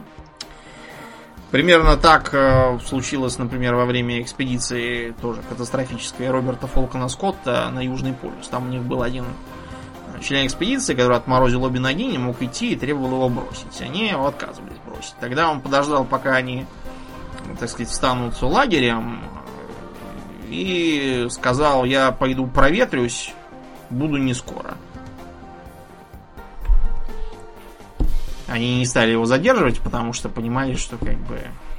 Если человек Куда он совершить... пошел проветриться? Да, потому что и так было все понятно, куда он пошел. Так вот, э, куда пошел Мальмгрем, вот было не очень понятно. Дело в том, что э, Цаппи и Мариану выглядели сильно по-разному. Дело в том, что э, Цаппи выглядел гораздо лучше одетым. Значит, э, у него было две пары шерстяных чулок, две пары кожаных мокасин. Значит, э, какое-то там термобелье и на теле, и на ногах. Вот. Э, в общем, он был одет там в четыре слоя какие-то. А вот Мариану, который как бы с ним шел, он э, не имел ни шапки, ни обуви, ничего кроме шерстяных чулок в один слой. У него не было даже никакого, не знаю, там и парки, и чего там накидывают сверху. Все, что у него было, это такая как бы меховая эм, как бы куртейка, которая считается средним слоем mm-hmm. для полярной экспедиции. Под ней, под ней только рубашка и белье. Ну, в таком как, виде как, как лопух бы... как-то оделся. Нет, подожди, а Цаппи этот куда смотрел? То есть он его не смущало, что он тут ходит в четыре слоя упакованно, и его друг как бы того идет чуть ли не в трусах и майке. Раздел друга, что ли, Цаппи? Да, плюс ко всему Цапи был какой-то довольно крепкий, упитанный, от, э, как бы от голода явно не страдал, а вот Мариану там, если бы его не нашли в тот день, то все. Так бы и помер. Приди Красин на следующие сутки, уже никакого Мариану бы не было на свете. То есть, э, сразу возникли подозрения, что Цапи, он немножко неэтично себя вел, и, возможно, именно этим обусловлено то, что сперва Мальгрен погиб, а потом Мариану чуть концы не отдал. Если бы он вел себя по-товарищески, то, может быть, все трое были бы более или менее живы к тому моменту. А кроме того, Цапи еще и успел обхамить весь экипаж, который его как бы спас. Какой подлец. Да. Когда он требовал, чтобы к нему обращались как к офицеру, там чуть ли не расшаркивались и кланялись ему, а когда к нему обращались товарищ Цаппи, он начинал орать, что я вам не товарищ, я господин Цаппи. Короче, есть даже такая довольно бредовая на самом деле мысль, что э, Цаппи съел Мальмгрена. Да. Это вряд ли. Это вряд ли. Почему? Э, ну, у них еды было полно. Они взяли с собой избыток, и к тому времени, как нашел Красин, с едой был полный порядок. То есть э, это получается, знаете, как в том хэллоуинском выпуске э, Симпсонов, где они там типа голодные игры какие-то изображали. Там, Гомер, ты перешел к людоедству, а прошло всего только два часа. Неплохо. Да, ну, в общем, получилась, получилась не очень хорошая история, и в том числе для Нобели тоже. Нобели в итоге дома объявили во всем виноватым, и в итоге он вообще уехал из страны, и правильно сделал, кстати, ввиду надвигающейся войны. Так что Нобели, так, в общем, свою карьеру на этом и закончил. А другое знаковое крушение, которое произошло в Арктике, это э, гибель парохода Челюскин. Челюскин это был такой э, полярник еще, по-моему, из 18 века. У нас там была такая великая северная экспедиция, которая де-факто представляла собой сразу несколько небольших экспедиций. Мгм. Там, например, э, Малыгин, тоже известный. Несколько судов было, по-моему, названо в честь Малыгина. Вот, э, другие тоже. Вот и Челюскин тоже там был. Короче говоря, Челюскин это э, был пароход, счита- считавшийся как бы ледового класса. И э, он должен был э, пройти по Северному морскому пути за один раз. То есть не останавливаясь на зимовку. То есть фактически это ледокол. Но на самом деле комиссия, которая Челюскин рассматривала, э, пришла к выводу, что он не годится для такого перехода. Э, До этого переход совершал другой пароход, Сибиряков. Но он как раз хорошо прошел под командой Шмидта. Но вот Челюскин как-то, да, был сочтен сомнительным. Тем не менее, непонятно, то ли Шмидт продавил, то ли еще чего, но, в общем, было решено, что он отправится. А, Причем отправиться не просто так, там было больше сотни человек. И я так понял, что там э, в процессе даже еще родился кто-то новый. Ничего себе. Это в дополнение к двум другим детям, какие были. В общем, Челюскин более или менее без приключений добрался до Берингового пролива, и до чистой воды там оставалось вот буквально там, не знаю, несколько часов хода. Но, к сожалению, по печальной иронии судьбы, как раз в этот момент корабль намертво схватили льды. И потащили его обратно, дотащили его прямо в самое сердце Чукотского моря. Э, Вот э, корабль считался еще ничего, может быть отпустят, поэтому бедствие не объявлялось, но тем не менее в середине февраля 1934 года корабль начал трещать. Корабль начал трещать, его борт пополз, и, в общем, э, началась эвакуация. На лед. А, Да, на лед пришлось прыгать. К счастью, эвакуация была проведена более-менее штатно, потому что никто на судне не считал, что это курортный какой-то корабль, и все ежесекундно готовились, что прямо сейчас все раздавит, надо будет, так сказать, хватать мешки и прыгать на лед. Поэтому мешки были собраны заблаговременно. Поэтому единственным, кто погиб при крушении, был Борис Могилевич, корабельный завхоз. Погиб он случайно, потому что при крене корабля его завалило каким-то то ли ящиком, то ли еще чем-то. В общем, его задавило, и он ушел, ушел на дно. Мгм. Таким образом, 104 человека оказались э, на голом льду посреди Чукотского моря в феврале. В общем, без э, особых перспектив на выживание. Но э, это были не абы какие люди. Это были, во-первых, тот самый Отто Шмидт, вот эту вот э, полушуточную идею с именем Аюш Минальда, помнишь? Она должна расшифровываться как Отто Юльевич Шмидт на льдине. Шминать, да. А кроме того, радистом экспедиции был никто иной, как э, Эрнст Кренкель, считавшийся лучшим радистом вообще на всю страну и одним из самых знаковых полярников. Он, он, он еще будет у нас сегодня. Так что там было установлено сразу порядок, дисциплина. В общем, э, поставлены лагерь, палатки, установлены синаптические всякие приборы, э, флюгеры, и вот этот вот самый носок, который на ветру силу Мгм. ветра Мгм. показывает. Носок на ветру, А, да. Да, ну полосатый такой носок, да. В аэропортах стоит. Вот, занимались, например, э, сбором научных данных, раз уж все равно их занесло. Че, время-то терять зря. Вот, э, образовали всякие кружки по интересам, кто там чего знал, тот то и преподавал, там всякие языки изучали, географию, гидрографию и тому подобное. Но, тем не менее, несмотря на все эти замечательные достижения, напоминаю, что это 1934 год, самое его начало. И как бы Красин на тот момент э, был черт знает где, на другом конце страны. Да, поплыть в Чукотское море он не мог. Э, каким образом еще забирать? Это сейчас можно, вот как у нас. Как у нас вообще большинство таких вот отдаленных поселков снабжается. Вертолетом, естественно. Вертолетом. Но, к сожалению, в 1934 году вертолет, разве Еще что не сам- изобретен был, хочешь сказать. Ну нет, уже изобретен, но для этого пришлось бы, чтобы сам Сикорский прилетел на нем. У нас в стране еще с вертолетами было туго. Мгм.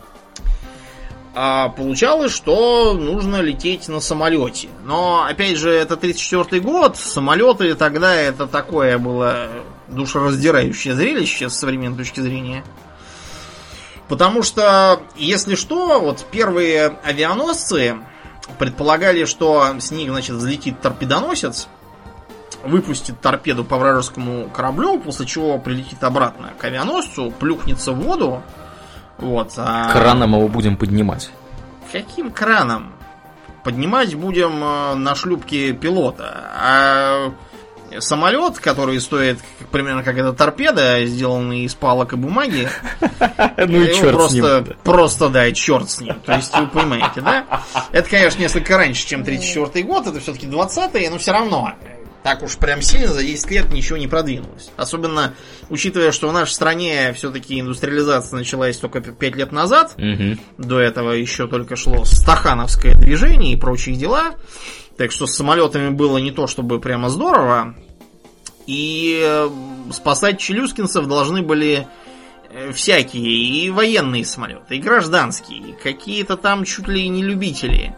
Самолеты туда летели такие, которые вообще, которым на полюсе делать-то нечего. В принципе. Сейчас мы там куда-то едем, у нас с вами в любом смартфоне есть GPS. А тогдашние самолеты, они даже никакой радионавигации не предполагали. Они даже не предполагали э, штурмана никакого вот на это вот. А летим на- на чем примерно туда. летели. Да, летим куда туда. причем это же это февраль, это полярная ночь еще в Чукотском море. То есть нужно на холодном, э, еле живом по нынешним меркам с точки зрения мощности самолете лететь вслепую по темноте куда-то к черту на рога, где если ты разобьешься, то это труп. И тем не менее полетели. Тем не менее все 104 человека были вывезены. Были вывезены самолетами. Э, Вывозили кого как. Некоторые, например, не э, только набивали там полную кабину, они еще и вот э, под, под- под, э, крыльями там такие длинные ящики для инструментов всяких там. э, Всякие багры, там ломы, на всякий случай. И вот э, вместо ломов туда запихать кого-то, и он так вот в ящике, закрытый на задвижечку, летит под крылом. В виде лома. Да, в виде лома, то есть если задвижечка не выдержит, и... Ну, не ну, повезло. за- за- не будем о грустном, да. Тем не менее, вывезли всех. Более того, туда даже привезли врача, там, там заболел, по- по-моему, сам Шмидт, я не помню. Туда привезли, да, хи- хирурга. В общем, это было совершенно героическое мероприятие. Вот, те, кто в нем участвовал, стали первыми героями Советского Союза. То есть, не абы что. Такая вот, да, получилась история. Ну и э, завершим мы это 37-м годом. Когда произошло что? Репрессии? Репрессии подождут. Я имею в виду другое. 6 июня 1937 года начала работу станция Северный полюс-1. Что в этой станции было странного? То, что это была дрейфующая станция. Мгм. То есть это На просто льду. на, на льду стояли да, палатки, вот примерно как у челюскинцев, только нарочно на этот раз. Вот. Стояли палатки и, да, должны были проводить уникальные наблюдения, которые никто тогда еще не делал. Вот, которые, в общем, должны были посмотреть, как будет в течение года происходить там чего на полюсе, как что будет меняться и так далее. В общем, очень была интересная, амбициозная задача. Единственный был вопрос, как бы так сделать, чтобы на этот раз никто там не убился, никого там не съели, вот и так далее. И не пришлось никого вытаскивать с помощью Красина. Мгм. Поэтому подготовиться решили солидно. Значит, э, предполагалось, что у них там будет такая специальная палатка, плюс они сделают еще несколько малых укрытий там на отдалении, чтобы проводить наблюдения там всякие. А, их снабдили хорошей радиоаппаратурой, чтобы они все сразу передавали на большую землю. Все результаты наблюдений моментально должны были передаваться. Как думаешь, почему? А вдруг что случится? Данные Да, потеряем. вдруг они там провалятся к черту под лед, и все наблюдения пойдут на смарку. Мгм. А так хотя бы наблюдения будут, это будет не зря все. Было много споров касательно того, как до туда ехать. Потому что понятно, что заставлять людей, как вот Седов планировал бежать на лыжах, будет не очень хорошо. Нужно, чтобы они там год целый прожили автономно сравнительно. И поэтому надо было, видимо, лететь по воздуху. Первая была мысль, это на дирижабль погрузиться и поехать, но пометуя прошлый эпизод с дирижаблем, И как все закончилось. был. Да. да, было решено, что вместо этого надо задействовать новые тяжелые бомбардировки, а, то есть, я хотел сказать, четырехмоторные транспортные самолеты. Тяжелые бомбардировки. И, что задействовали в итоге? Какие самолеты? Ну, Т- ТБ-3, Мгм. тяжелый бомбардировщик 3. Вот, это тот самый, по-моему, который потом э, в начале войны работал воздушным цирком. То есть он был а- а- авиаматкой, от которой отцеплялись маленькие самолеты и бомбили противника с недосягаемой высоты, с огромной скоростью. Ну, в общем, тогда ТБ был как раз только-только только-только созданный. Его Туполев доводил до ума. Вот, он поэтому назывался Ант-6 на гражданке для маскировки. А, вот, и да, предполагалось, что он, а также с ним еще целая эскадрилья небольшая, которая должна была лететь, доставить туда людей, груз, вот, и после чего пожелает им удачи и хорошего настроения. Что касается людей, подбирали их тоже неспроста. Во-первых, это был уже упомянутый нами Эрнст Кренкель. Потому что он мог заставить работать абсолютно любое радио и передавать что угодно, откуда угодно. А Головой был Иван Папанин, тоже уже весьма знатный полярник, авторитет большой, так что кандидатура даже особо не обсуждалась. Ну и двумя младшими членами были научные сотрудники. Э, Геофизик, астроном, метеоролог и еще там кто-то по мелочи, забываю, Евгений Федоров, а также гидробиолог, гидрограф, океанолог Петр Шершов. И вот они вчетвером должны были туда отправиться. А при этом, кстати, Шершову еще заставили пройти медицинскую подготовку, потому что мало ли там чего. Аппендицит там какой случится. Или Он- еще чего. Мгм. Да, нет, его реально учили хирургии, он должен был там ампутации уметь проводить, например. Потому что, да, в скорую не позвонишь оттуда, да? Придется справляться самим, если что. А кроме того, было очень интересно, э, интересный подход к питанию. То есть, э, вот там Нансен, который отправлялся на три года дрейфом, да, это, конечно, было здорово. Но для того, чтобы научные работники себя хорошо чувствовали вчетвером, было все-таки решено попробовать им обеспечить, ну, насколько можно более близкую к эм, домашним условиям пищу к норме, чтобы они не на пимикане сидели. Борщи, что ли? В том числе и борщи, между прочим. То есть э, в институт питания пришел Папанин и говорит, мы едем на год, то есть надо считать где-то на полтора-два года. Да. В лучшем Нам случае. нужно- Мгм. Да, все взять, да, а то будет как он у Франклина тоже. Брали на три года, а оказалось, что там и на полутора нету. Вот, и, э, в общем, нужно чего-то такое, чтобы хватило на эти самые полтора года, чтобы не померли там от цинги и какой-нибудь там куриной слепоты, не спотыкались бы. Чтобы это все ничего не весело, что, потому что э, это на фраме хорошо плыть, это же корабль, он может чертову пропасть тонн нести. А на самолетах-то столько не увезешь. Мгм. Поэтому нужно было что-то очень такое легкое, и при этом, э, чтобы полтора года можно было жрать. И поэтому было решено приступить к дегидрации.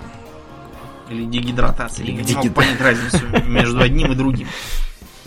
Дегидрация. Короче, Мгм. обезвоживание, да. Мгм. К обезвоживанию. То есть, э, действительно, брали самые разнообразные э, блюда, борщи там всевозможные, э, супы, щи, бефстрогановые, там бигос какой-нибудь, что-то такое. И все это обезвоживали, выпаривали по-разному, чтобы получалось фактически блюдо по принципу только добавь воды. Мгм. Потому что, как бы, топливо надо экономить на полюсе. Часами это все варить нельзя.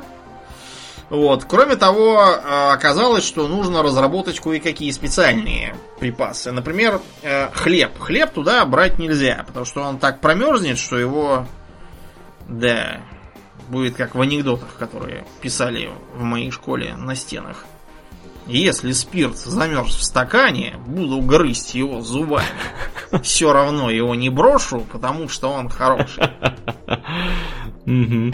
Почему-то писания на стенах и партах в моей последней школе имели отчетливо алкогольную коннотацию.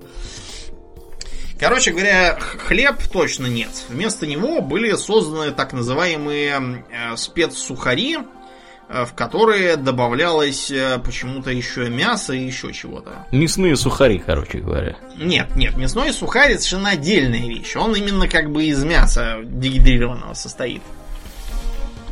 А вот то, что им дали, это э, было такой вот как бы сухарь, он, да, он там как бы из хлеба, но при этом он с мясом в нем.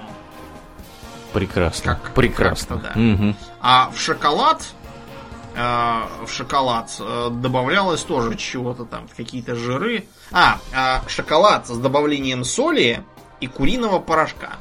Вот. А куриный порошок, стесняюсь спросить, это как?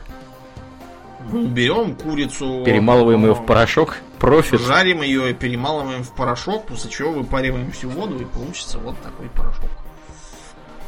Интересный, что вот такое выйдет.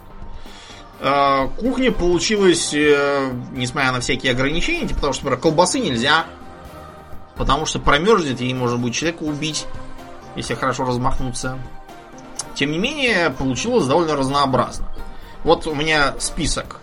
А, икра черная паюсная, масло сливочное, сало свиное, корейка копчено-вареная, сосиски охотничьи, сыр плавленый, сгущенное молоко, котлеты мясные, котлеты куриные, порошок куриный, порошок мясной, мясо в виде вырезки, грудинка, молочный порошок, яичный порошок, рис, гречка, э, мука пшеничная, порошок картофельный, эти самые сухари, мука картофельная, сухари с мясом, концентраты супов, гороховый, борщ, щи, перловый и лапшевник. Зеленый горошек, лук сушеный, томатная паста, сухофрукты, кисель сухой клюквенный, кисель сухой черносмородиновый, морс сухой, земляника сухая, лимонная кислота немножко. Сахар довольно много. А, шоколад этот самый с курицей, а также шоколад в плитках и конфеты Мишка. Конфеты Мишка вообще-то подсунули чисто в качестве сюрприза. Мгм. Они не Я предусматривались. прожектору. стеснялся спросить, не в качестве ли рекламы подсунули конфеты Мишка. Product placement. Продукт плейсмент в арктической экспедиции. Э, Ты, кстати, будешь смеяться, но э, видишь ли, как бы э, самолеты, которые были задействованы, они были формально как бы арендованы у, у правительства, типа. Мгм. Вот. И как бы они должны были быть э, оплачены там. Но оказалось, что э, кинофильм, который был снят в процессе всей этой мероприятия, э, он принес такие сборы, что про оплату аренды было велено даже и не вспоминать. Хм. Все уже отбилось сразу. Фильм, видимо, можно до сих пор найти где-то. Так называется, на Северном полюсе. Ну вот, в общем, а, еще, еще дали э, чай, который они, кстати, там сразу полюбили пить, потому что так вышло, что они все были кто-то из Южной России, где тогда чай не пили, а один был, из, по-моему, Шаршов из Беларуси. Из западной причем. И он тоже чай не пил. А что он пил? Только Я не водку? знаю, водку, видимо, пил. Мгм. Короче, факт того, что чай не пить очень полюбили, и все, несмотря на то, что уже были такие довольно возрастные, особенно Папанин с Кренкелем, из-за чего они, кстати, постоянно цапались, такие были сварливые деды уже, Шершову приходилось их раз- разнимать. Ну так вот, э, и, и кроме этого, им еще, разумеется, дали коньяк и наливку домашнюю. Куда ж без них-то, конечно. Да.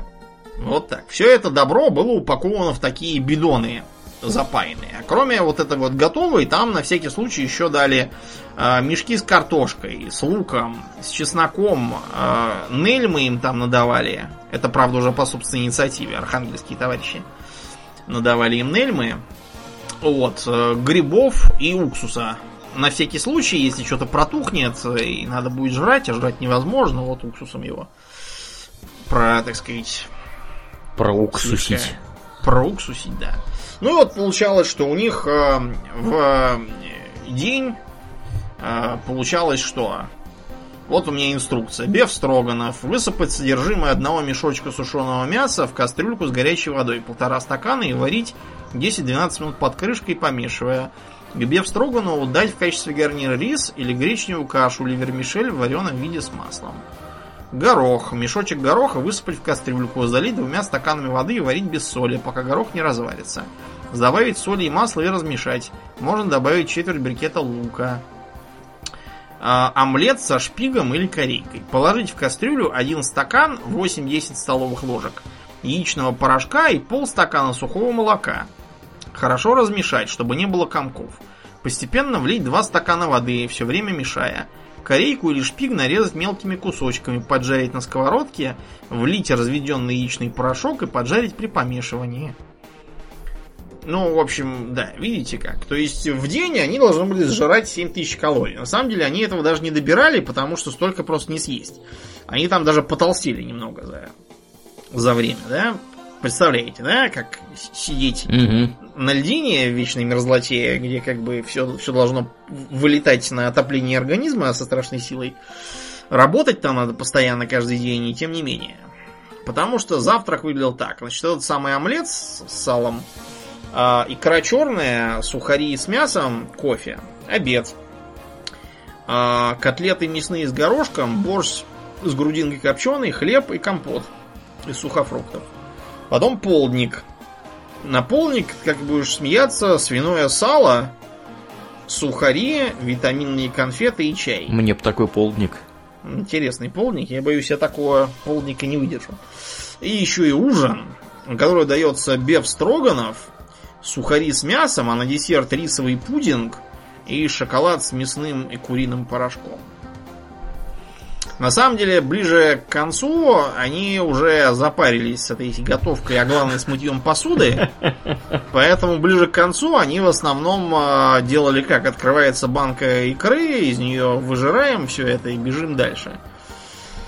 Вот. э, Тем не менее, многие припасы остались еще не съеденными, поэтому первое, что они услышали, когда э, за ними приехали, вот, было разрешите оставить себе, так сказать, э, Вашу жратву. на память, да, жратвы, там, баночку. А вообще-то говоря, чтобы их снять, это тоже было целое дело. Потому что э, дрейфовали они до февраля 38-го.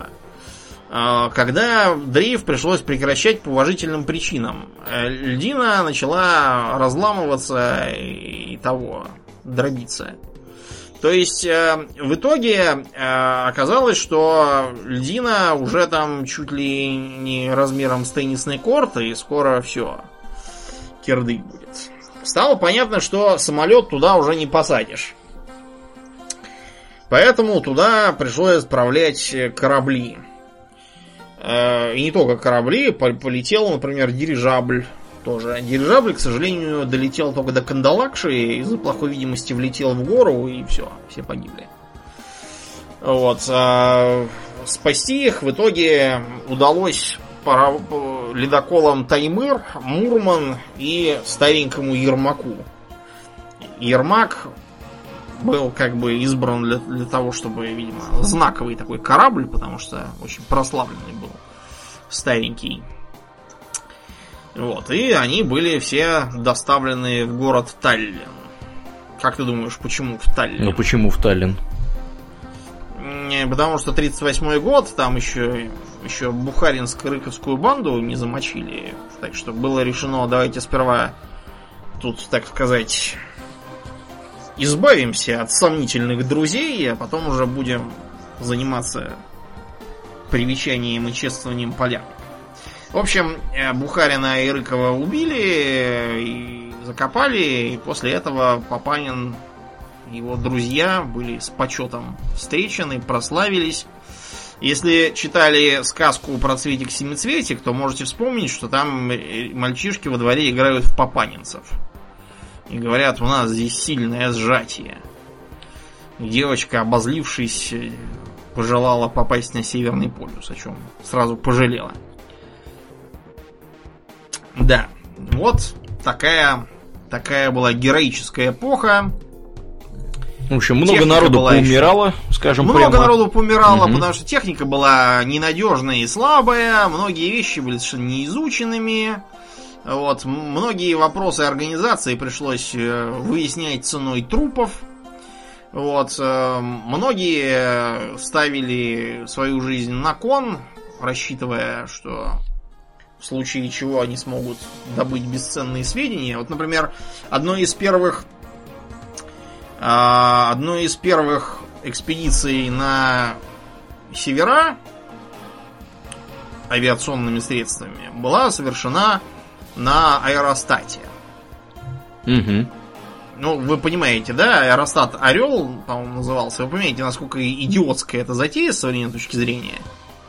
Учитывая, что аэростат это не дирижабль, даже рулить нормально нельзя. То есть это просто такой способ быть закинутым куда-то к черту на рога и там отдать концы. Это такой способ, да, совершить самоубийство. Не- неизвестно где, да. Аэростат потом нашли, и даже нашли фотопленку, которую там они снимали. Так что определенная польза от э, этой экспедиции была, но, к сожалению, я не думаю, что она стоила жизни людей, которые таким образом отправили к северу. Такая вот была эпоха героев. 20-е и 30-е годы в Советском Союзе, например, это вот было время полярников и летчиков, когда считалось, что э, отправляться за полярье это, так сказать, это дело э, дело чести, дело долга, дело доблести и геройства, без всяких там шуток. Когда э, просто огромные очереди стояли там на в- всевозможные летные училища и мореходки, чтобы ходить там ледоколах, летать и спасать Челюскин, вся- всяких там. Э, один из э, семерых, по-моему, награжденных э, героев Советского Союза из-за Челюскина, Ливаневский, он э, считал себя награжденным несправедливо. Потому что он, собственно, к Челюскину не попал, он там другие тоже важные дела, он тоже спасал людей, но не, не, не самого Челюскина а в окрестностях. К Челюскину он не попал из-за непогоды. Спасал спасателей Но- Челюскина. Ну да, он как какую-то такую тоже важную работу выполнял. Факт то, что он считал, что он сделал недостаточно, и поэтому он э, всячески топил за то, чтобы ему поручили лететь через Северный полюс в Америку на самолете.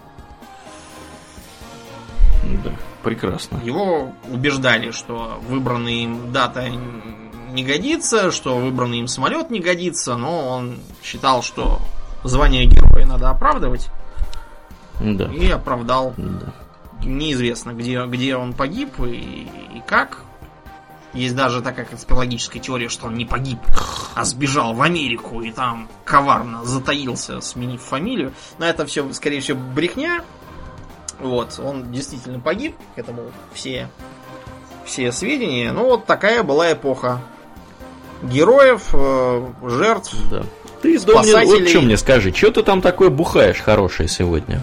Что, что ты про эпоху героев уже в третий раз начинаешь разговор вести и никак не можешь остановиться. Я уже чувствую, что надо в после шоу нам отправляться с тобой. Да все, мы сейчас отправимся. Всего-то виноградный самогон. Господи. Виноградный самогон. Я, Это уже паникерство. Да, язык уже чувствую заплетается, паузы стал брать. Не заплетается. Как, как один у нас президент был такой, как это, ты кши понимаешь такая вот загогулина. Угу, Ладно, да. все, уже тут Аурлен начал меня с Ельциным сравнивать. Да, да, ну потому что есть определенное сходство, очевидное. Да, ладно, до этой оптимистической ноте давай действительно закругляться и поговорим в после шоу про разное еще. Эм, как обычно, на этой неделе мы благодарим всех наших подписчиков у Дона Патреона. На этой, собственно, неделе мы особенно благодарны Николаю Щербакову, Александру Ш, Хэппи Комраду, кто бы он ни был, Анастасии Соммер, э, также комраду по имени Dragon Fart, с говорящим именем. Да, мы не будем это переводить. Да, да, да. Сайрусу Кору, э, Павлу э, Лицкому, Дрю Макович, да, Макович, мне кажется, Э, Summertime Sadness. И да, и на этом, в общем-то, все. Видите, как много людей у нас на этой неделе э, отличились.